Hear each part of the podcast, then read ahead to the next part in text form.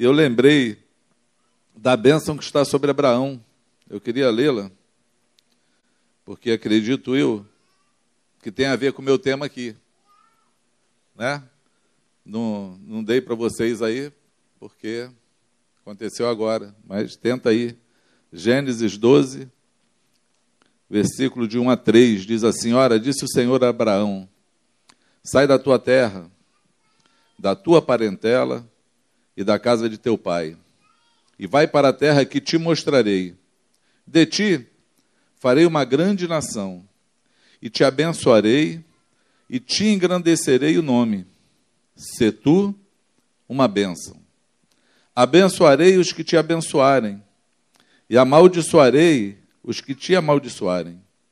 Em ti serão benditas todas as famílias da terra. É interessante a bênção de Abraão. Por quê? Porque Paulo, quando escreve a Gálatas, carta dos Gálatas, e a tônica de Paulo era porque era uma igreja que partiu para a lei e saiu da graça, né? Paulo, na verdade, ele começa a carta ao Gálatas falando assim: Eu estou abismado de ver como vocês saíram da graça tão rápido para a lei.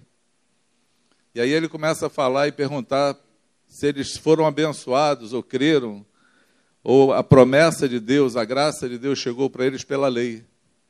Falando que pela lei ninguém foi salvo. Mas aí ele faz uma, uma, um adendo, né? ele, ele traz uma clareza.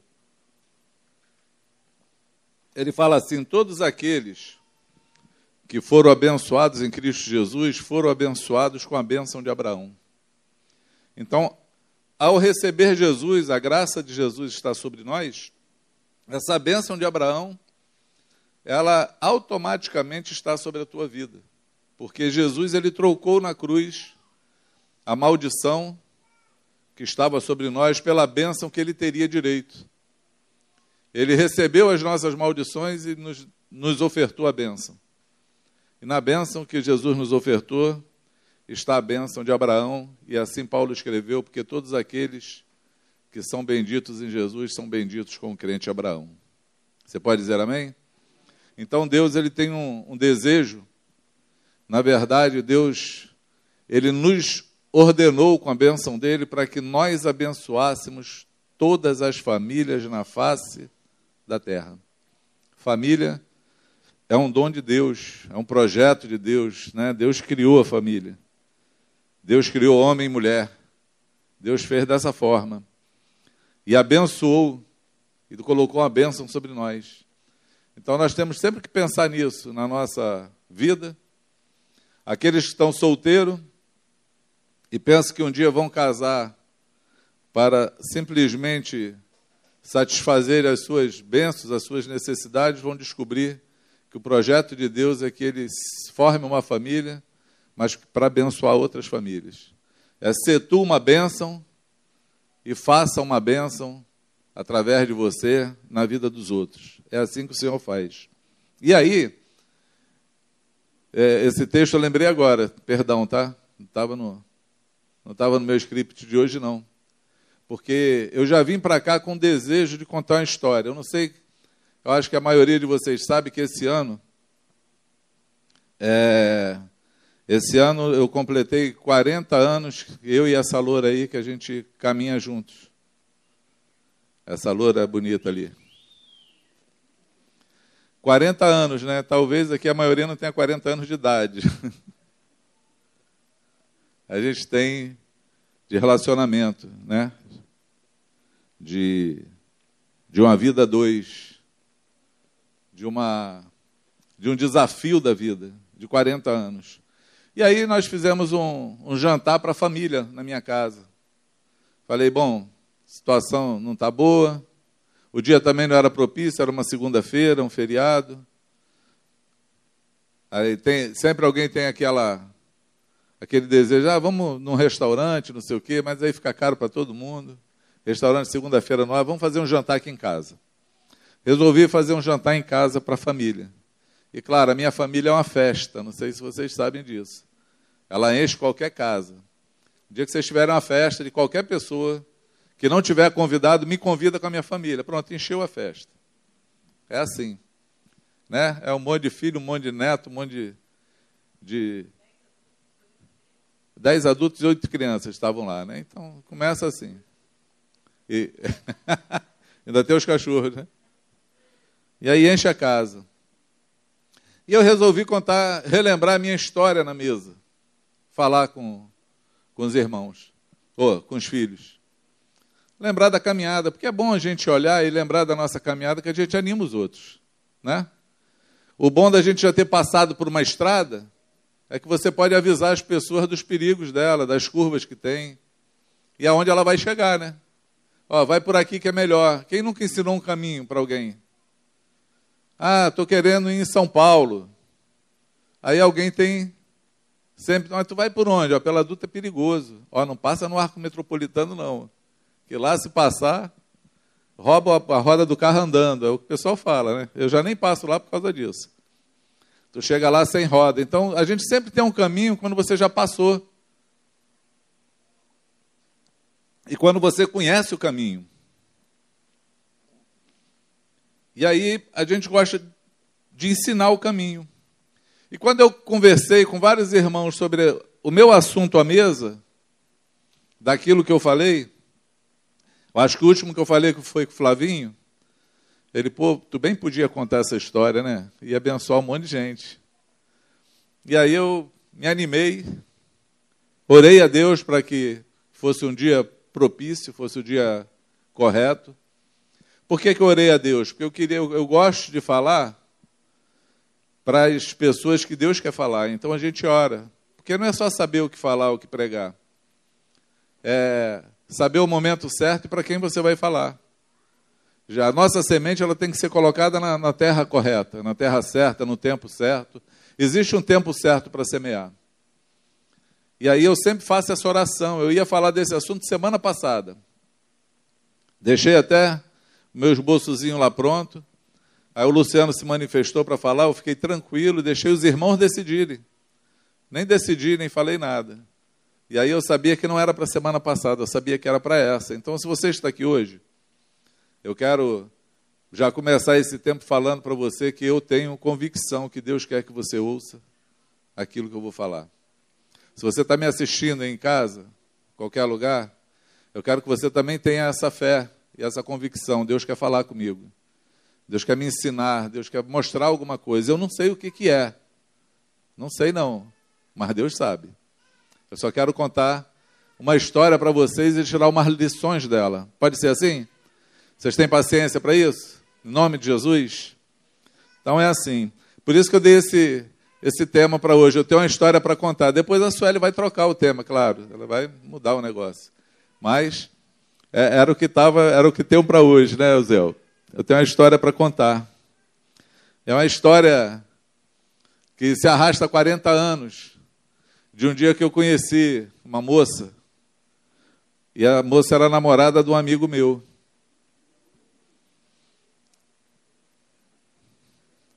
A história já começa assim, meio torta. E eu olhei para a moça assim, e olhei para o meu amigo e pensei assim: é muita areia para o caminhão desse mané.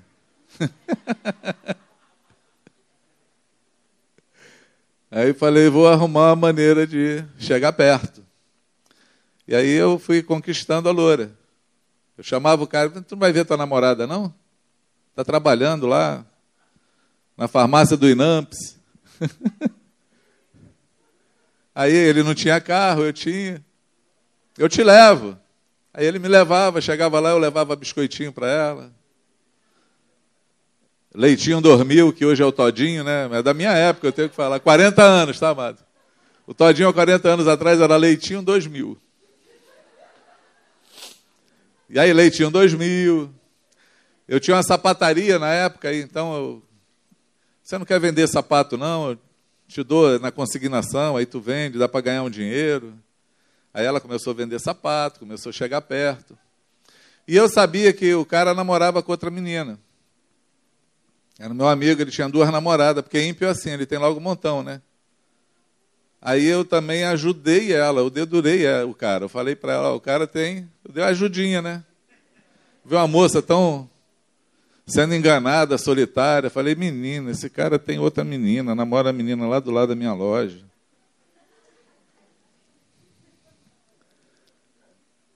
E aí fui conquistando, é uma conquista.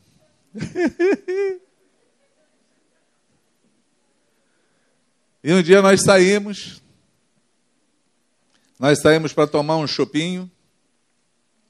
Estou falando, é, isso era a época de ímpio, e eu comecei a ver a minha história como ela ia ficar difícil. Porque na, na, na, minha época, há 40 anos atrás, a gente não tinha variedade de coisas que tem hoje, né? Então eu fui tomar um modesto chopp, ela quis o martini com cereja. Custava cinco chopes o preço do martini. Aí eu falei, a vida com a loura não vai ser fácil. A loura é cara. E aí, desse dia para frente, depois que ela me deu o primeiro beijo, isso aí tem uma contestação, é claro, ela vai dizer que não, eu vou dizer que sim. A gente até hoje discute quem foi o primeiro a dar o beijo. Eu ia dar no rosto, ela achou que ia ser na boca, é o que ela fala. Mas eu vou carregar esse troféu na vida que ela foi a primeira que me beijou, entendeu? Há 40 anos atrás. E então nós começamos uma jornada juntos. Uma jornada de vida juntos. Não fácil. Nada fácil. Duas pessoas num caminho sem Deus. Solange desviada, ah, nasceu num berço evangélico, a mãe dela era cristã, é até hoje, da Batista. Ela se desviou, estava desviada na rua. E desviado só arruma problema, só arruma encrenca. Ela arrumou uma bem grande. Arrumou uma com nariz enorme. Foi uma encrenca boa para a vida dela. Passamos 12 anos. Tivemos quatro filhos nesses 12 anos. Mas 12 anos de luta. 12 anos onde eu, comerciante, quebrei várias vezes. Fui morar dentro do Mutiquim, comprei um bar no, na beira ali do, do Morro do Faz Quem Quer, em Vaz Lobo, na Carolina Amado. E não tinha como pagar o aluguel, nós fomos dormir em cima da mesa de sinuca. Então fechava o bar, era a nossa casa. A gente dormia na mesa de sinuca, eu, ela e Carlinhos, que já era nascido. E ela engravidou da Ana Paula nesse bar.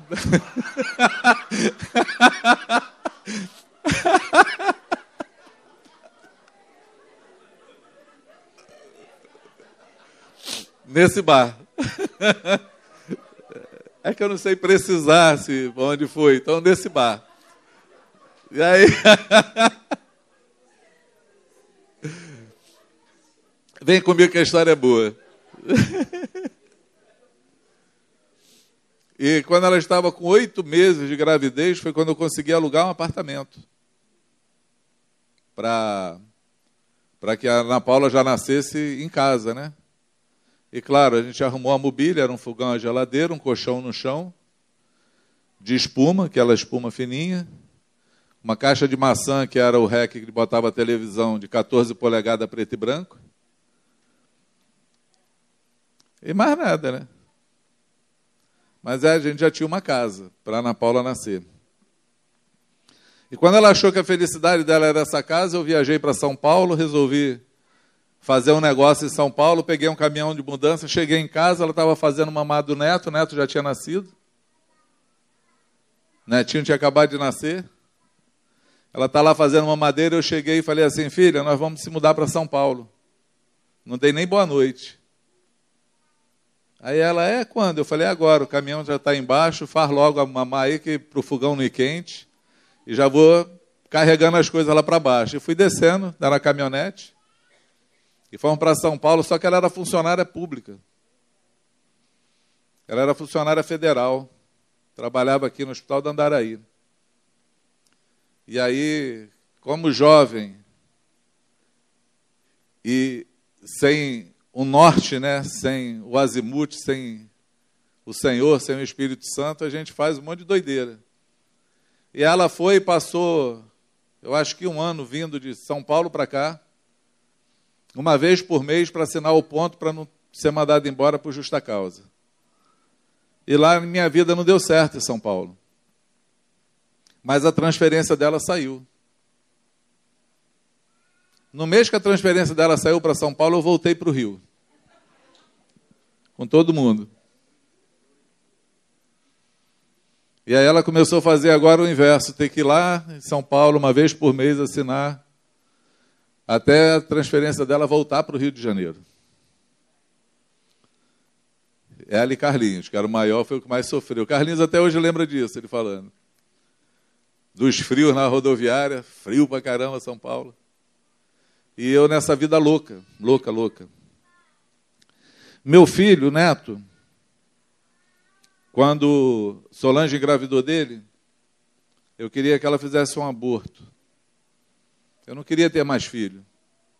Eu era jovem, meus amigos falavam que num botequim a gente bebendo, que o cara casado já estava com a vida arruinada e o cara com muito filho fadado ao fracasso. E quando Solange falou que estava grávida, eu falei: não, não quero não, tu vai tirar esse filho. Arruma um lugar aí para tirar. Paguei um valor caro, ela foi. Nessa época eu tinha uma loja de sapato ali em, em Vilar dos, em Olaria. E aí ela chegou lá na loja de olaria chorando, eu olhei assim, eu não entendia muito das coisas. Quando ela chegou chorando, eu falei assim, o que, que foi? Te machucaram? Fizeram alguma coisa? Eu já fiquei brabo, né? Já vou matar um médico. Aí ela olhou para mim assim e falou, não mata meu filho, não. Aí eu... Apelou legal, né? Aí eu falei, tá bom, vai para casa. Em casa a gente conversa. Ela foi para casa, Cheguei em casa, combinei com ela: tu vai ter esse filho, mas tu vai fazer uma ligadura. Vai ligar as trompas, não tem jeito. Eu olho para você, você é engravida. Tá difícil esse negócio. Vou andar de olho fechado em casa. E aí combinamos então, o médico quis falar com a gente, porque nós éramos muitos, muitos novos, né? Eu, eu eu estou com cuidado porque você não gosta que fale, mas eu. Aí quando eu conheci Solange, eu era de menor.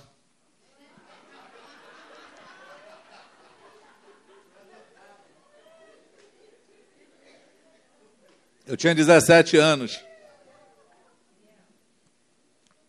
Mas meu pai tinha feito uma emancipação, ele emancipou minha idade no cartório, aí eu podia ter empresa, ter as coisas, conta no banco, eu só não podia ter carteira de motorista. Foi por isso que ela descobriu que eu era de menor.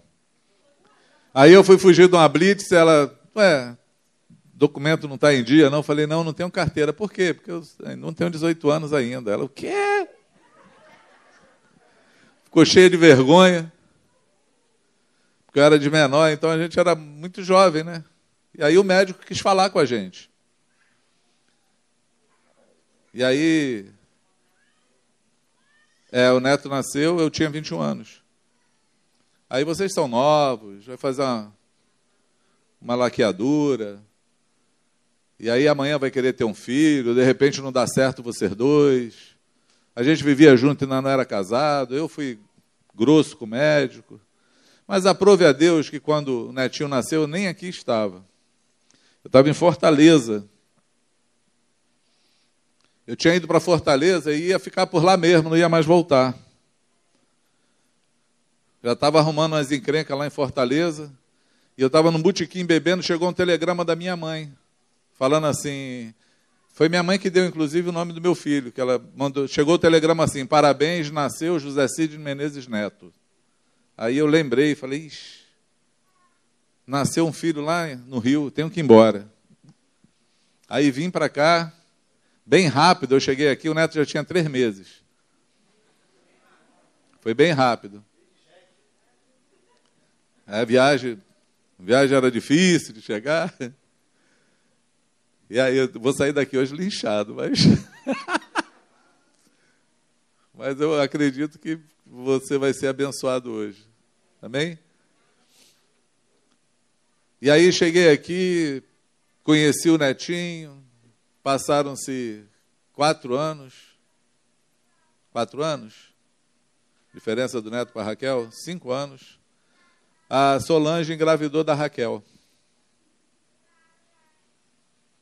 Mas não me falou nada, porque ela já sabia qual que ia ser o problema. Paguei para tirar, não tirou. Paguei para fazer a laqueadura, não fez. Aí ali agora, como é que eu vou falar? Porém, aconteceu uma coisa maravilhosa na vida dela. Nesse momento, ela tinha voltado para Jesus. Ela voltou de novo para o braço do pai.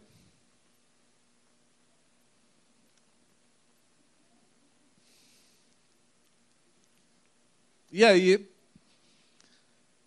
eu cheguei em casa, ela me chamou para conversar e falou assim: Olha, quero te falar algumas coisas hoje. É, o que, que foi? Estou grávida. Eu tomei aquele susto, né? Como? Como é que foi isso? Ela não fez aquela ligadura. Netinho, quando nasceu, o médico colocou ele no meu colo e o médico também apelou, né? Falou: Você tem certeza que nunca mais você vai querer abraçar uma criança assim, um bebê assim? Aí ela: Não, doutor, não liga não. E não ligou. Graças a Deus. E. E eu agora estou grávida. Tem quatro meses. Não adianta pedir para tirar, porque eu não vou tirar. E aí vou falar a, da maneira que ela falou, né? da forma que ela falou. Eu voltei para a igreja. E se você quiser me largar, você pode me largar, você pode ir embora. Mas eu não abro mão da criança que está no meu ventre. A primeira coisa que eu pensei foi: essa mulher é doida. Porque eu podia largar ela, mas largar uma mulher com quatro filhos é muito peito, é muita coragem.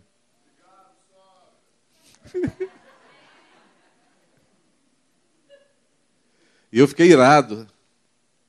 Eu não fiquei irado, eu, eu até hoje eu, eu avalio essa situação.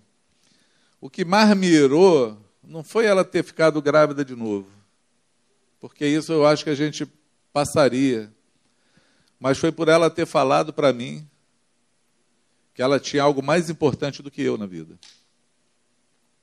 Que eu poderia ir embora, mas que ela ia permanecer fiel porque ela voltou para a igreja. E foi quando eu comecei a ter raiva de igreja e de crente. E comecei a falar para ela que ela ia ter o filho, mas eu não ia ter nenhuma participação com isso. Não ia dar um litro de leite, não ia comprar uma fralda, não ia dar o nome. Era só dela, filho.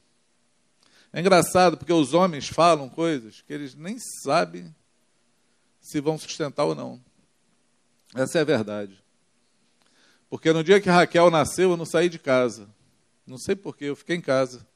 E Solange queria ir sozinha, né? Tu vai para onde? Ah, vou na cidade. Tu vai fazer o quê? Não, vou lá, eu tenho, tenho que ir no médico. Não, eu vou contigo. Não, não, eu vou sozinha. Não, eu vou contigo. E eu resolvi com ela, no meio do caminho, ela falou: Olha, estou indo para a maternidade ter o meu bebê. Na época também, para Pra, se você não sabe, a gente não sabia qual era o sexo, né? Só sabia quando nascia. Não tinha tecnologia para saber se ia ser menino ou menina, né? A gente esperava.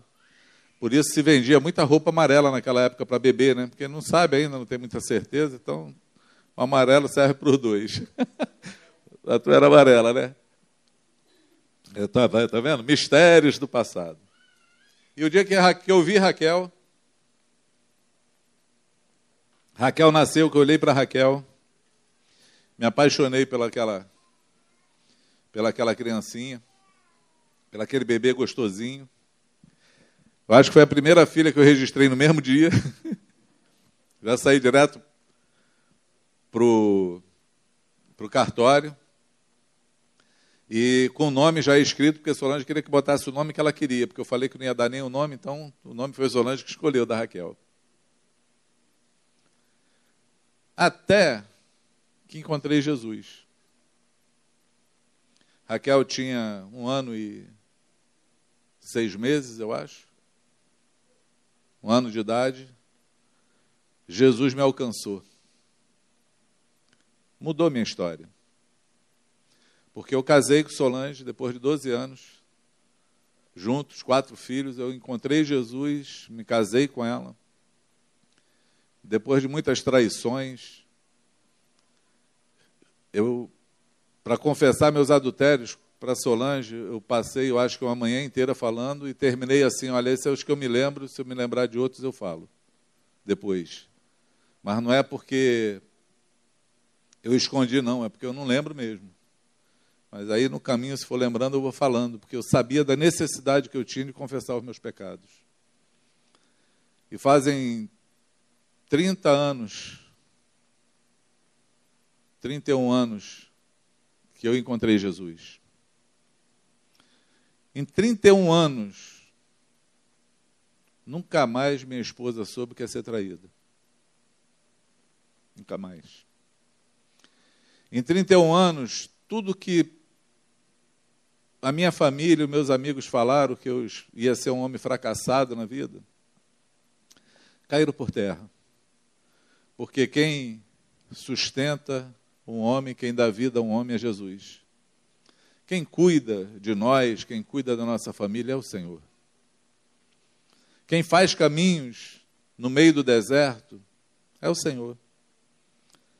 Eu quero fazer tirar umas lições dessa história, por exemplo. Tem uma pessoa importante nessa história. Tem uma senhorinha de 93 anos. 93 anos, minha sogra. Minha sogra, ela manteve uma fé durante esses 12 anos.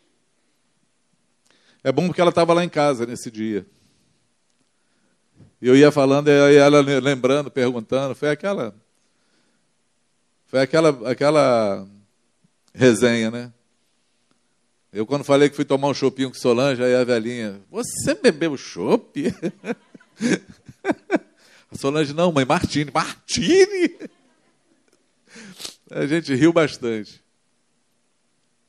Mas essa senhorinha, vivendo sozinha, porque o, o esposo abandonou ela, mas ela não abandonou Jesus, ela manteve a fé dela firme.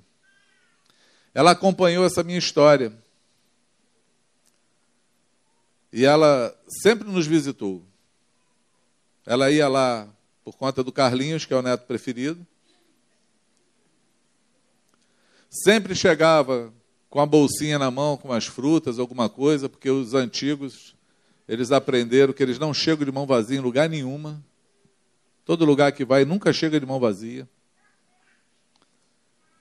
ela sempre lia um salmo, um trecho da palavra e orava por mim e pela Solange.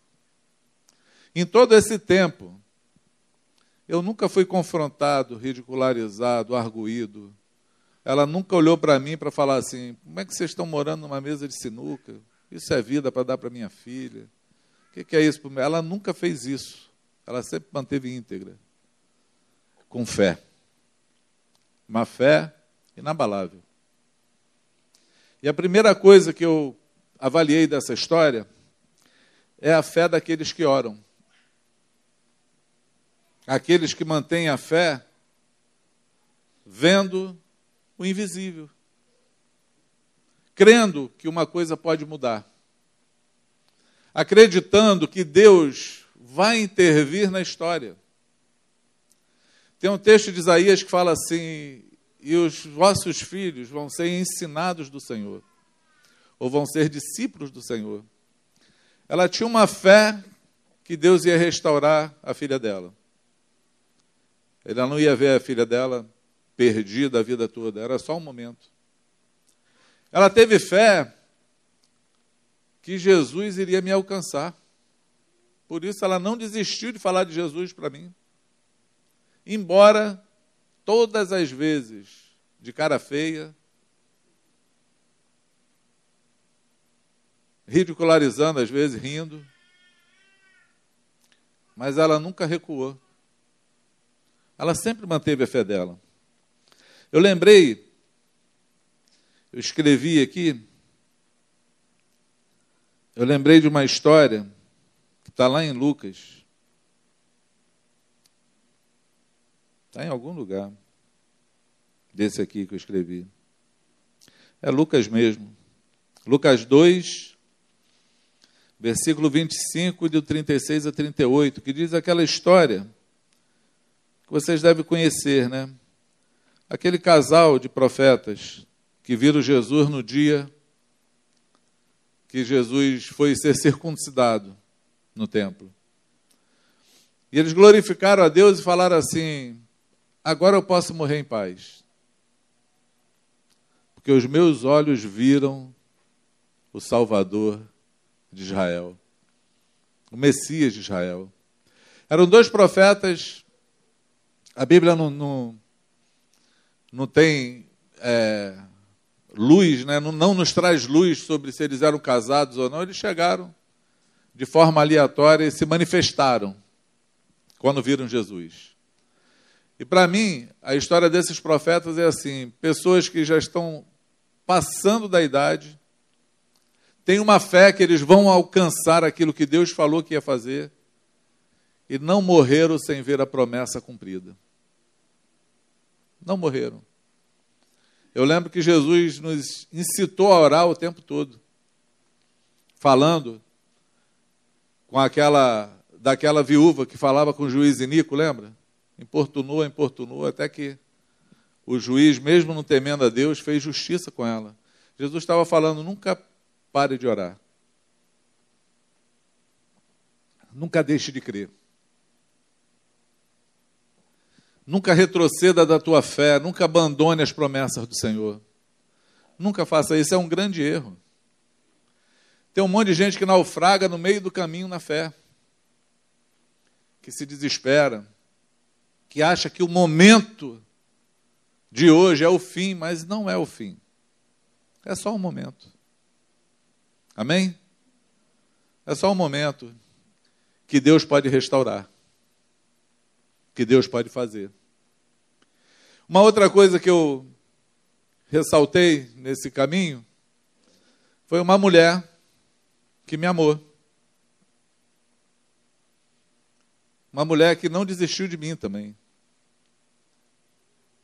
Embora passando por várias dificuldades, a gente fala da mulher de Jó, né? Eu acho que foi Cláudio Duarte que eu ouvi falando isso um dia desse. Tem muita gente que diz da mulher de Jó, que Deus tirou tudo da mulher de Jó, de Jó, só não tirou a mulher, e a mulher ficou lá amaldiçoando ele, né? Amaldiçoa esse teu Deus e morre, tu ainda é íntegro na tua fé. Aí parece que a mulher era um estorvo na vida dele. Mas aí, acho que foi Cláudio Duarte que falou isso. Ele falou assim, mas você já parou para pensar que aquele cara ficou purulento, todo enfiridado, quebrado, perdeu tudo na vida, mas a mulher não abandonou ele? Ela permaneceu com ele.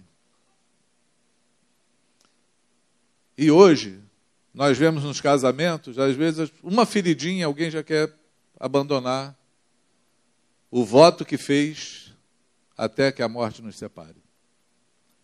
Qualquer feridinha, talvez não saiu nem pus ainda, a gente já está querendo pular do barco. Mas a mulher de Jó não, ela ficou até o fim.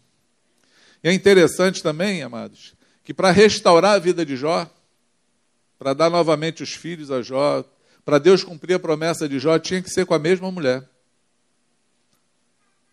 Porque Deus tinha que restaurar a família de Jó, e se fosse outra mulher já era outra família. Mas Deus manteve o curso e aquela mulher se manteve fiel até o fim. Embora não entendendo o processo, embora se perdendo no falar, e às vezes a gente se perde mesmo no falar, ela se manteve fiel àquele homem. Não foi nem a Deus, mas ela se manteve fiel ao homem que ela escolheu como esposo. E a minha esposa fez isso. Ela passou por lutas e tribulações comigo. Passou por momentos de abandono, que eu abandonei várias vezes. Eu era assim muito irresponsável, maluco. Ela uma vez chegou, eu tinha uma, uma loja, uma fábrica em Vilar dos Teles, a gente já morava em Campo Grande. E tinham cortado a luz lá de casa e levado o relógio, que antigamente faziam isso, né? Cortava a luz, aí tu não pagava, eles vinham e levavam o relógio. E aí levaram o relógio lá de casa. E ela chegou na, na, na minha loja, ela estava subindo a escada do shopping, eu estava descendo. E ela falou assim: queria falar contigo. Eu falei: já volto já, aguenta aí. Ela subiu, eu desci. Só que eu estava entrando no carro para ir para a Bahia, eu ia passar o Natal na Bahia. E meti o pé para a Bahia, ela ficou lá me esperando chegar. E aí a funcionária olhou para ela assim da loja e falou assim: A senhora está esperando o Cidinho? Ela tô. Ele saiu daqui dizendo que ia para a Bahia.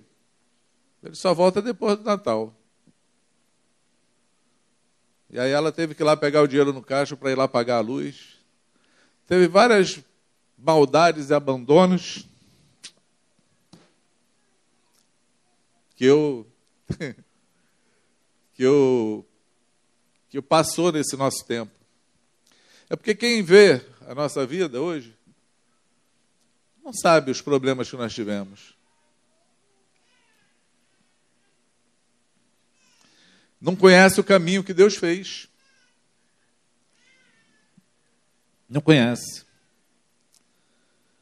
E aí, Deus provou para mim uma coisa muito interessante no dia que eu estava no altar casando com Solange, depois de convertido. Deus me provou que nem tudo que começa errado termina errado. Sabia disso? Ó, nós começamos errado a vida. Davi fala no Salmo 51, porque em pecado eu fui formado. No ventre da minha mãe. A gente já nasce em pecado. Mas a gente não precisa morrer no pecado. Nós podemos encontrar Jesus e mudar a nossa vida, a nossa sorte, a nossa história. Ela muda quando a gente conhece Jesus. Não é assim? Tem um homem na Bíblia chamado Jefité. Está lá em Juízes 12. Que o começo dele é muito ruim, diz assim: Jefité, filho de não sei quem lá, abrindo a gente ler. Era um homem valente, porém, tem uma vírgula. Filho de uma prostituta. Ele já tinha um, um estigma na vida dele, era filho de uma prostituta. Mas foi um juiz valente e libertador de Israel. Jefté está em Hebreus, na galeria dos heróis da fé. Está lá, Jefté. Começou mal, terminou bem. Mas nem tudo que começa bem termina bem também, amados. Nós precisamos manter a fé em Cristo. Porque o dia que a fé falha, a gente naufraga. Salomão começou bem demais, é um rei. Começou pedindo para Deus sabedoria, e Deus falou: Porque tu não me pediu riqueza, eu vou te dar sabedoria e riqueza. Morreu na idolatria idolatrando os deuses das mulheres que ele teve, que ele arrumou várias, arrumou as mil. Ele tinha um problema emocional grave para poder ser tratado. E quando você procura na galeria dos heróis da fé, Salomão não está lá. Ele não consta lá na galeria. Eu estou falando isso por quê? Porque eu conheci uma mulher desviada. Mas Deus não desamparou ela. O dia que ela voltou para os braços do Pai, o Senhor consertou a vida dela. E graças a Deus que eu estava envolvido nessa história. Porque eu fui abençoado. Eu, eu recebi a bênção.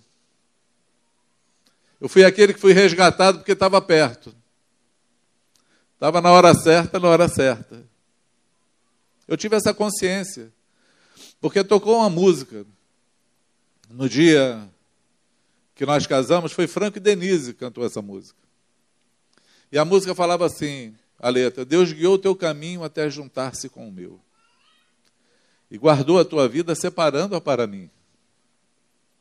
E hoje aqui estamos, na presença do Senhor, celebrando a união do nosso amor.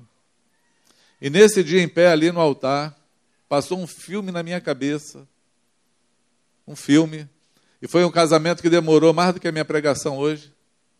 Demorou umas duas horas e pouca. Porque eram dois pastores, era Frank e Milton. Milton falou uma hora e tal. É bom a, a, fita de casamento, que é uma fita de VHS que passava antigamente num videocassete, depois você procura no Google para saber o que é isso. A gente começa com o sol batendo na gente assim, o sol vai virando, virando, virando, daqui a pouco o sol está lá e o cara ainda está falando. Falei, Jesus. e o sapato apertado.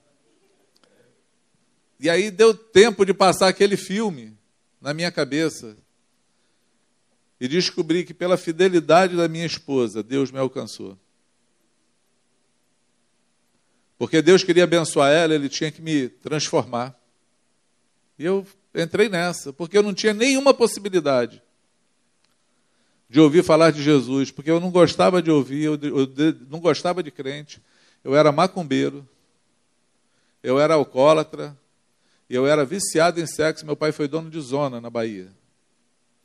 Eu convivi desde a minha infância com prostituta. Meus amigos brincavam de soltar pipa e jogar bola de gude, e eu brincava de fazer sexo com as prostitutas. Então eu tinha uma vida muito arrebentada, muito de ladeira abaixo. Nenhuma possibilidade. Não tinha nenhuma possibilidade dessa mulher encontrar felicidade na vida, construir uma família, se Deus não fosse com ela. Ela começou errado. Ela começou errado. Eu queria falar para você que está me ouvindo que de repente você começou errado a tua vida. Mas não se desespere. Porque Deus tem um plano para quem sai do plano. o Senhor é especialista em ter planos para quem sai do plano. Ele consegue fazer água brotar no deserto. Esse é o Deus que nós cremos. Nem a morte define a nossa vida, porque Ele pode te ressuscitar no mesmo dia. Ele é o Senhor dos impossíveis. Amém? Eu peguei essa música, tá aí. Vocês querem ouvir essa música do meu casamento? Eu sei que tem muita gente que não ouve. Não ouve, não, ouve, não, não conhece, porque ela é muito antiga. Ela não tem nem no YouTube assim, gravada em vídeo, então acho que aí ninguém ouve mesmo que a geração de hoje, se não estiver vendo alguma coisa, está surda. Não é assim? Eu quero, eu quero botar essa música. Para aqueles que estão pensando em casar, é uma boa dica. Para aqueles que já casaram como eu e tem que fazer um, um galanteio para a esposa que já esqueceu como é que é, boa dica. Então, aqueles maridos frios, né? Boa dica de começar a esquentar a coisa.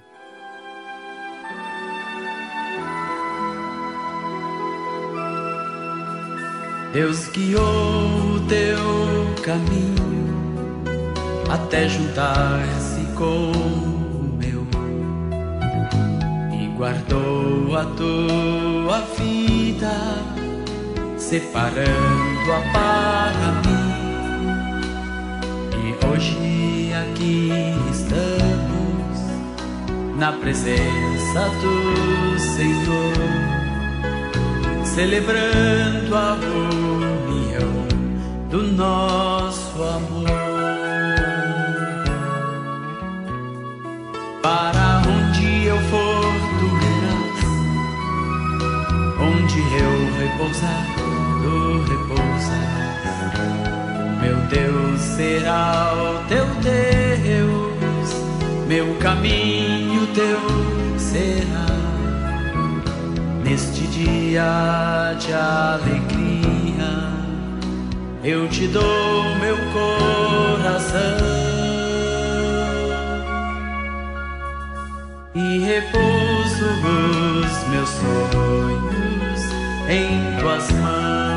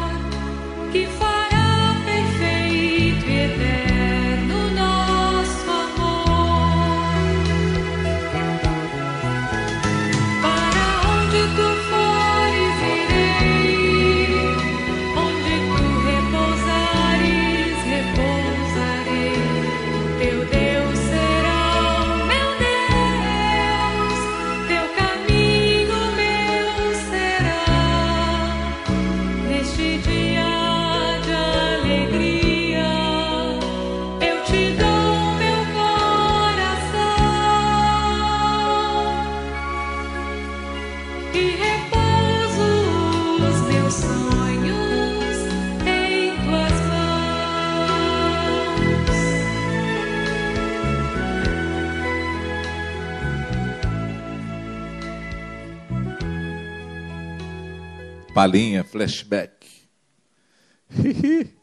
Linda música, né? É a Zaf Borba que canta essa música com a esposa. E nesse dia eu descobri que Deus, ele fez um caminho perfeito. Perfeito, amados. O caminho de um homem com uma mulher é perfeito.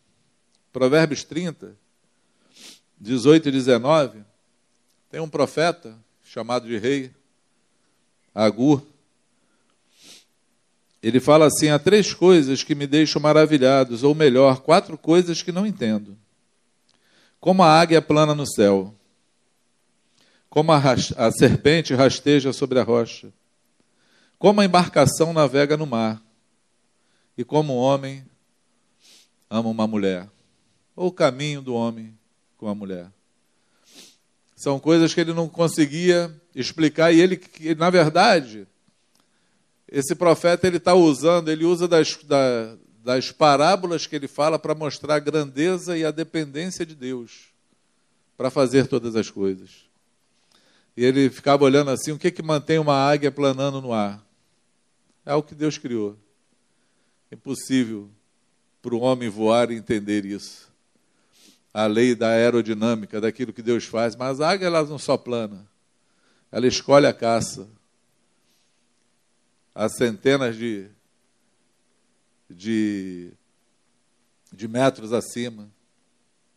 Ela busca sua presa num voo rasante, sem perdê-la. É fantástico você olhar a criação de Deus. Aí ele olha o navio no mar, como é que não afunda esse troço desse tamanho? como é que descobre o rumo que vai, como é que sabe o caminho para chegar, quando só vê água, não vê nada. Não parece a nossa vida?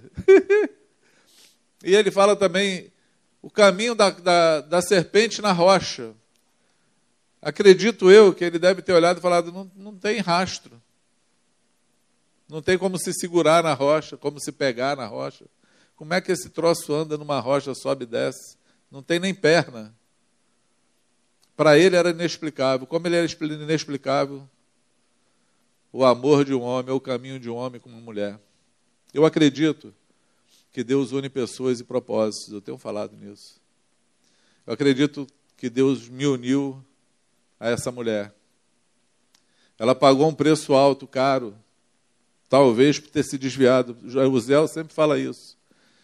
Que desviado sempre dá prejuízo, toma prejuízo.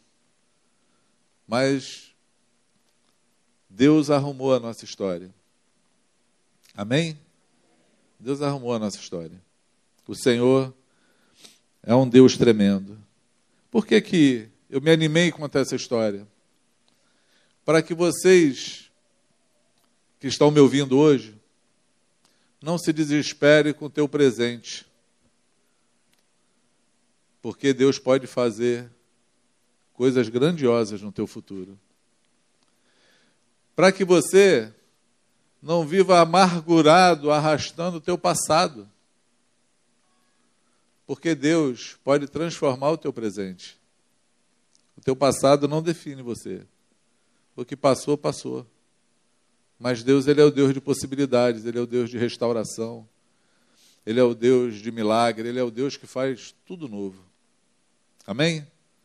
Talvez você precise ter fé, como a minha sogra teve durante todo esse tempo, me abençoando. E foi interessante que nessa semana eu tinha comprado um remédio para ela e eu nunca quero receber. E ela falou: Poxa, você nunca me, eu não gosto de ser compre nada porque você não quer receber. Eu falei: Ah, a senhora vai guardando que um dia eu vou precisar dos milhões da senhora. Aí ela falou assim: esse tempo todo de relacionamento que a gente tem, você nunca me pediu nada. E eu fiquei olhando assim para ela. Falei assim, gente, que coisa impressionante. A pessoa que me abençoou desde o dia que me conheceu, mas ela não se dá conta disso. Porque ela não fez para ela, ela fez literalmente para Jesus. Se ela soubesse o quanto eu sou devedor, as orações, as palavras, a insistência, ao amor demonstrado. Ela não viu. Porque não faz para receber em troca. E acha que é devedora de um remédio que eu comprei para ela. E foi muito bom ela estar lá nesse dia que eu pude honrá-la. Eu pude falar para ela, pude honrá-la. Perdão, eu sou chorão. Estou tentando aqui toda a força, mas está difícil. E aí, amados, eu quero que você leve isso no teu coração. Você que está aqui casado, eu quero te dizer que o caminho que você está andando, ele é bom e é próspero. Que o Senhor se importa contigo porque Ele quer abençoar você e a tua família. Porque Ele quer que você abençoe outras famílias na face da terra. Que os momentos, as dificuldades que você está passando hoje, porventura, você, quem sabe, está passando. Quem sabe você acha que o amor esfriou. Quem sabe você acha que o sentimento acabou. Eu queria te falar que amor não é sentimento. Amor não é sentimento. Deus não pautaria o amor dele, a morte de Jesus na cruz, em algo tão frágil como nós classificamos o amor. O amor de Deus é aquele amor sacrificial. Ele ama independente do objeto amado, ele simplesmente ama sem querer nada em troca. Deus amou o mundo e deu seu filho. Ele ofereceu algo valioso por amor, sem receber nada em troca. Jesus morreu na cruz, amou a igreja. Amou como? Dando a vida por ela. Sem receber nada em troca. Amor não é sentimento. Amor é entregar a vida na mão do Senhor, naquele que pode realizar todas as coisas. Se a tua vida não tem nenhum valor para você, talvez você até pense em tirar a tua vida. Eu queria te falar, já que você quer perder a vida, perde ela para Jesus. Entrega na mão do Senhor. Fala, vou viver para ti. Faz como Solange fez um dia. Voltou para o Senhor e encarou a afronta e falou literalmente: Não, agora eu sei o caminho que eu tenho que andar.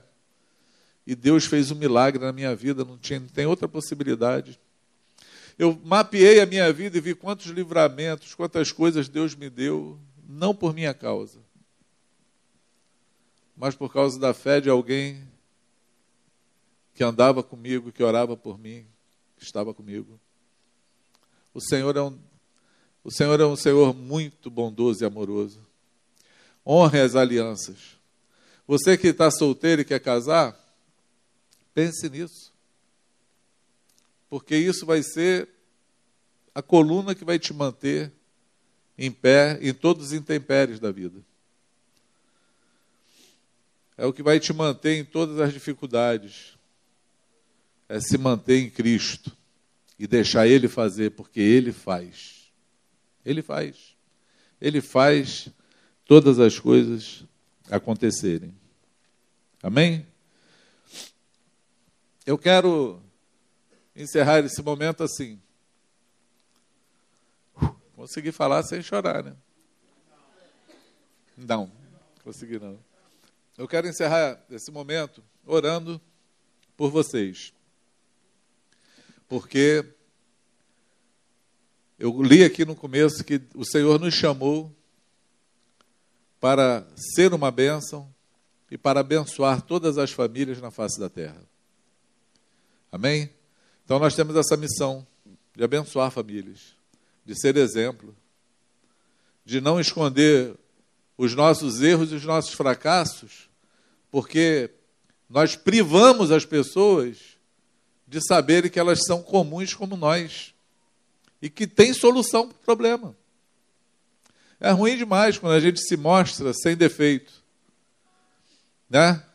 Com aquela sem sinceridade, né? Com cera tapando os buracos, porque as pessoas nos olham e falam assim: ah, eu nunca vou chegar ali. Mas quando a gente mostra os nossos os nossos fracassos, anima aqueles que estão no caminho falando assim: bom, se ele conseguiu, eu também consigo. Se Deus fez na vida dele, também faz na minha. Se é possível a ele, também é possível a mim. Porque nós exaltamos o Senhor dessa forma. Então nunca esconda as tuas fraquezas. Nunca esconda as tuas topadas. Porque as tuas topadas podem ajudar alguém a não topar. Você ter caído no buraco, você pode mostrar para alguém que tem um buraco ali. Ah, não passa ali não, que ele tem um buraco, eu caí nele. Você não precisa cair. Você pode passar ileso dessa. Você pode pegar o desvio. Amém? Mas antes de orar por vocês, eu quero honrar essa, essa jovem senhora, minha esposa. Vem cá, meu amor. Eles vão orar pela gente, né? Vão orar por nós. Eu pedi, eu botei uma outra música aí na, na pauta, não botei? Tem como tocar ela? Estou nervoso, gente. Que droga.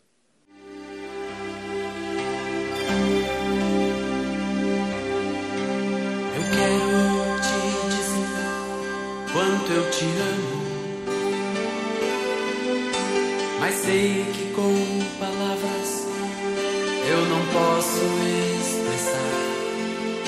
Pois toda vez que teu nome eu chamo, meu coração bate mais forte só em pensar que hoje eu poderia não te ter ao meu lado se não fosse pela graça do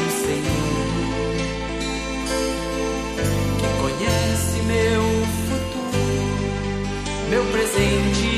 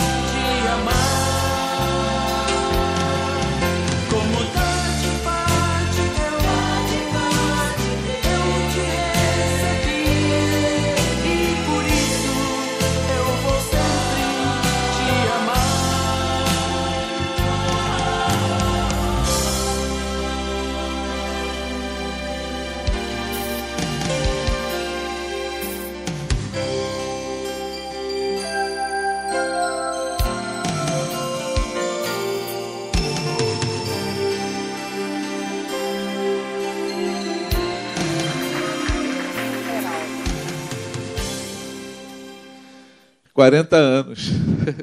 Boda de esmeralda.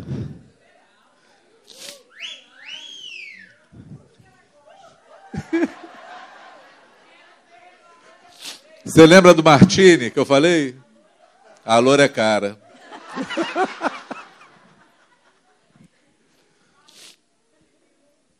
Eu quero também falar uma outra coisa hoje. O amor, ele corrige. Amor corrige. O amor é verdadeiro. E o amor também corrige.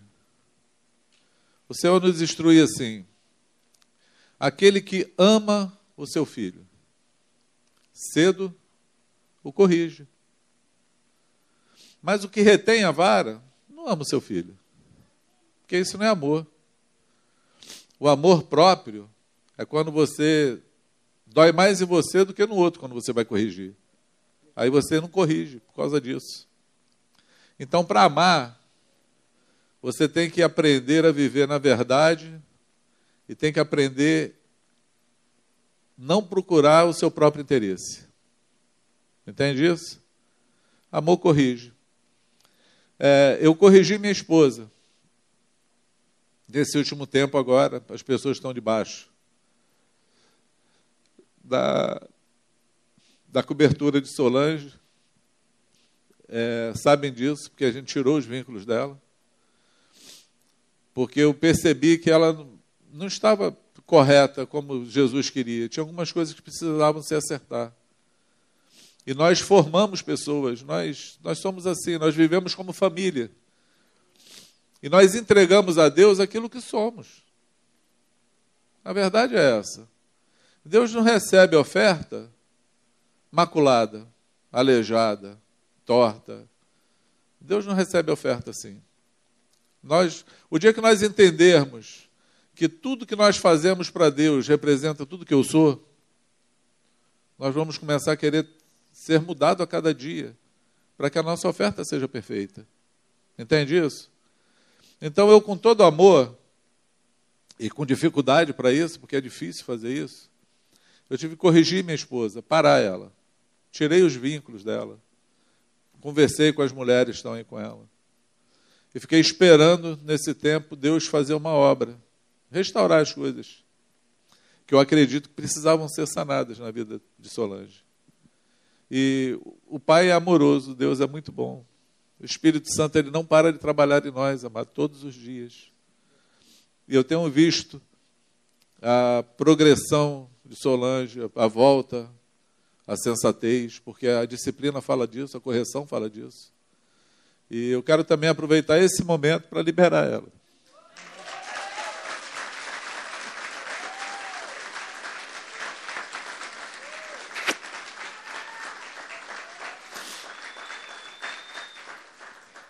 Quero aproveitar esse momento para isso, para dizer para que ela está aí no, no caminho, para tomar café com vocês e bater papo com vocês, retornar aí. Tá bem? Eu acho que é isso. Quem quer orar? Quem quer orar? Então vamos orar, em nome de Jesus.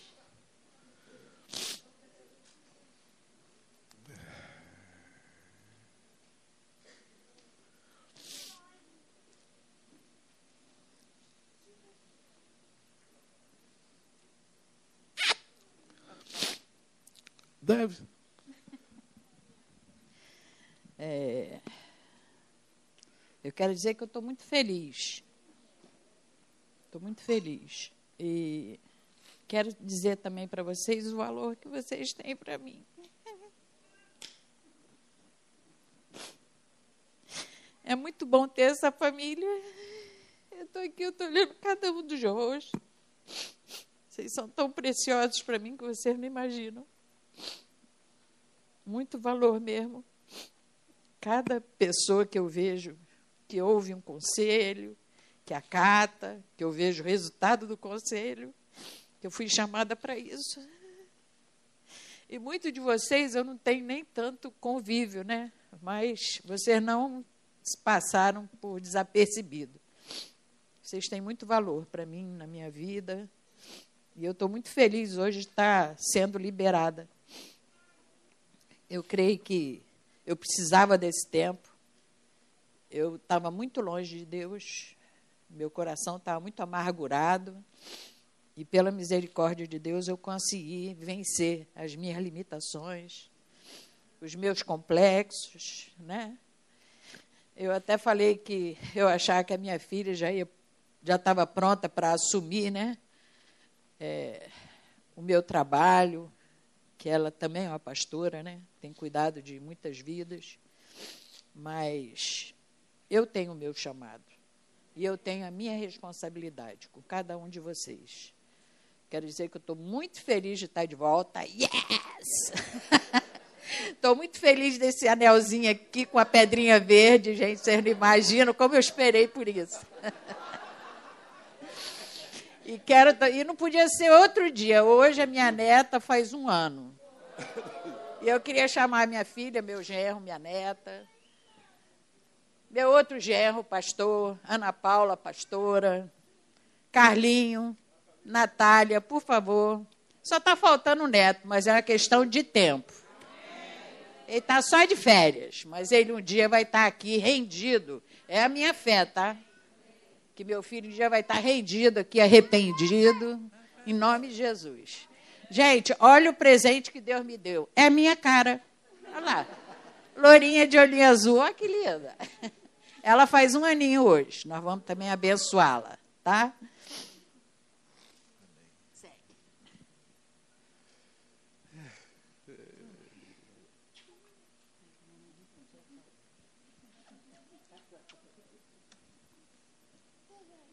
dois dias. Mãe, faz as unhas. Mãe, faz as unhas. Aí eu, não, tem muita coisa pra fazer, não dá pra fazer unha. Mãe, eu não falei pra senhora fazer Isso aqui, amados. Ah, o Flávio quer tirar foto da gente? Então vai tirando enquanto eu falo. Isso aqui são os frutos da obediência. São os frutos por ter encontrado o Senhor.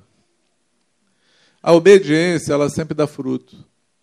Confiar no Senhor sempre dá fruto. Esperar no Senhor sempre dá fruto. Não importa o desafio e a dor que você esteja passando. Confia no Senhor.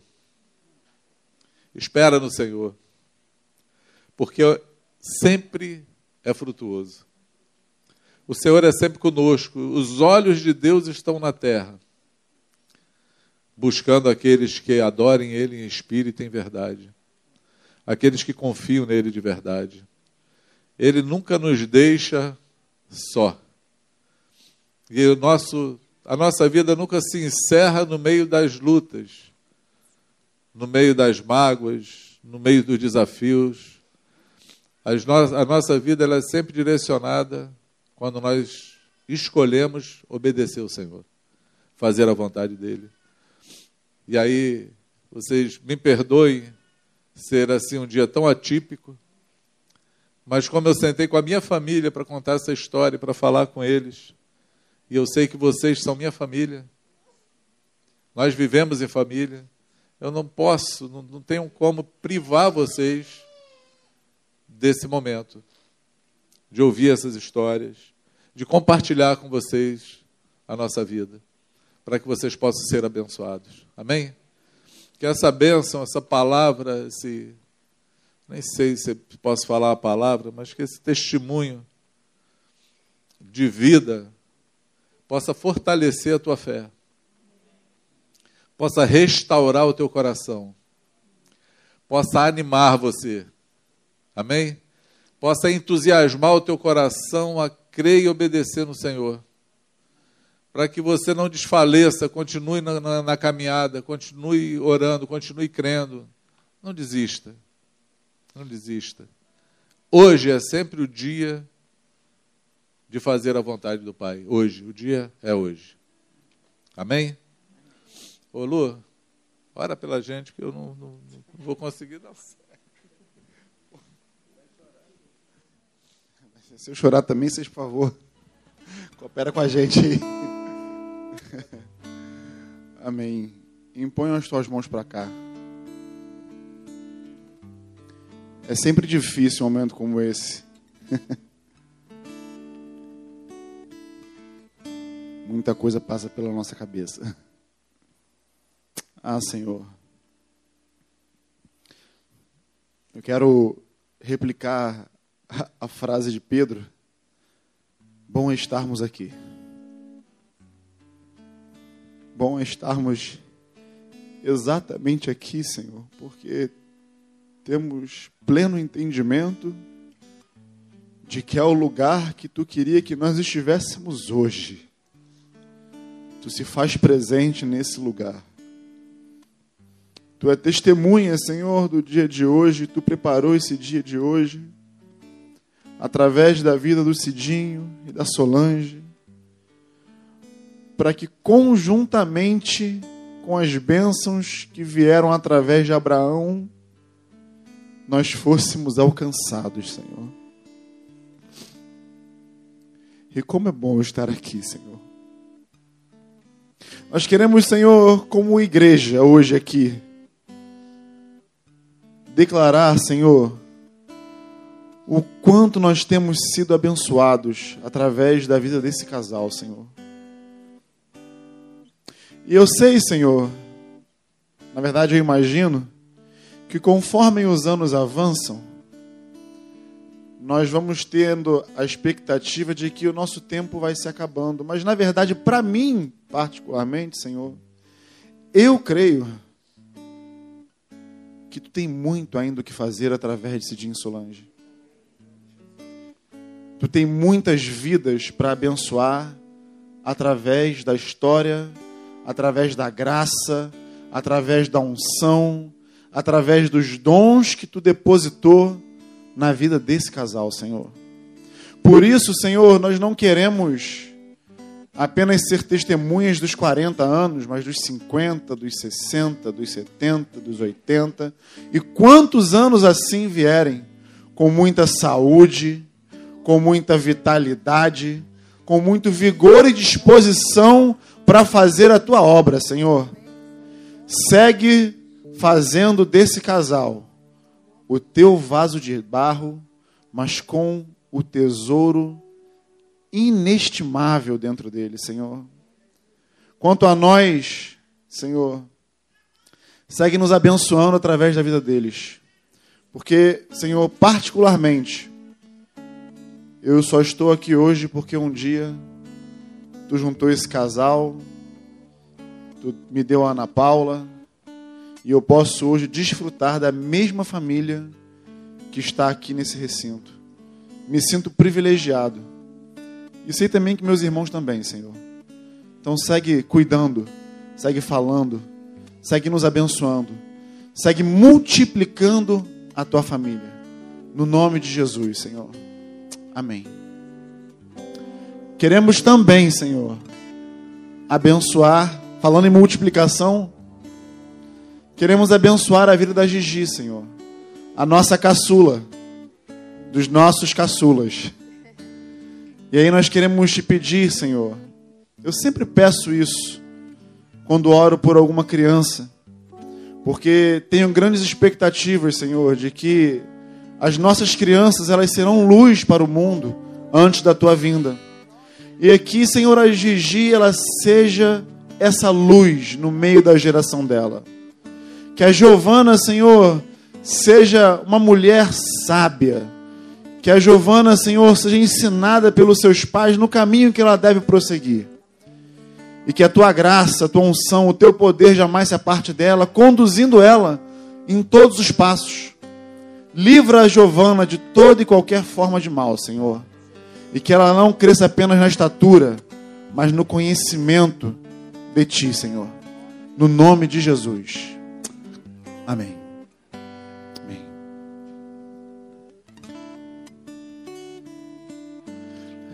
Que a bênção do Senhor esteja sobre a tua vida. Amém? Que você seja uma bênção.